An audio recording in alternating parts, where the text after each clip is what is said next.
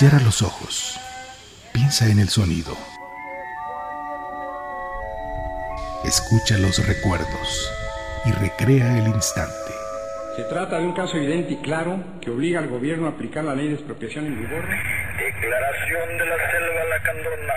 Hoy decimos basta. Somos un cúmulo de sonidos, de recuerdos, de instantes. Luchamos para hablar contra el olvido, por la memoria y por la vida.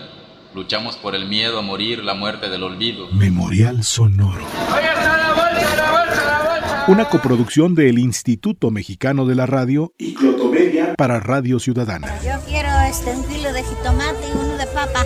IMER, Radio Pública a su servicio. Tres pares, 15 pesitos, mire, tres pares, 15. Tuve dos reacciones.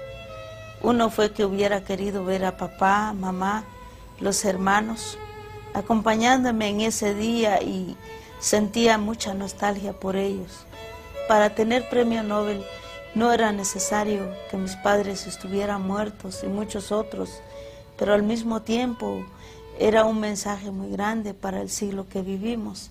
En fin, yo pienso que eh, los primeros sentimientos siempre se relacionan a la vida y lo que uno haya corrido en estos largos años de, de existencia. Bueno, desde que salí hace 10 años, nunca deshice la maleta, Siempre pensamos que la historia de exilio iban a ser pocos años.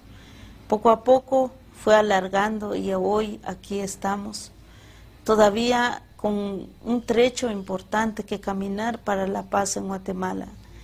Em, los objetivos quizá más importante era volver a la tierra, quizá volver a rehacer la vida. Sin embargo, eso, muchos de eso nunca va a pasar en la historia. Yo soy una mujer que nunca estaría contenta en una casa olvidándome de la noticia del mundo o de los acontecimientos.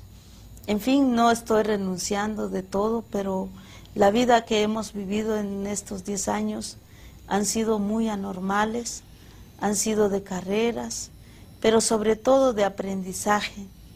Hay una historia nueva y es parte de un tejido yo pienso que igual como los 500 años que cada uno sobrevivimos desde los escombros de las, la desnutrición, desde los escombros de la discriminación y la opresión, para nosotros los indígenas no es un tiempo malo exactamente, es un tiempo donde nos ha permitido las reivindicaciones, es un tiempo que nos da mucho brillo del futuro y yo estoy completamente seguro que en muchos países de América los indígenas viviremos eternamente y ojalá que así sea y depende de la sociedad.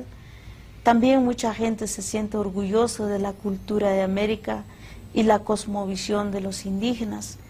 Solo lo único que puedo pedir es que no nos idealicen, porque nosotros no somos mitos del pasado ni del presente, si no somos pueblos activos, eh, mientras que haya un indio vivo en cualquier rincón de América y del mundo, hay un brillo de esperanza y un pensamiento original.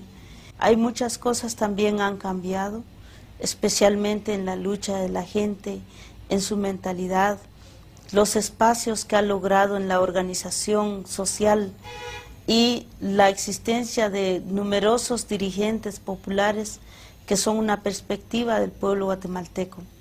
Así como la militarización ha crecido o se ha profundizado más, especialmente en la impunidad, y todo esto es parte de la realidad guatemalteca que indudablemente no está separado del, del, pasado, o sea, no se separa de las montañas tiemblan, pero que sigue ocurriendo y con una riqueza o una complejidad mucho más grande.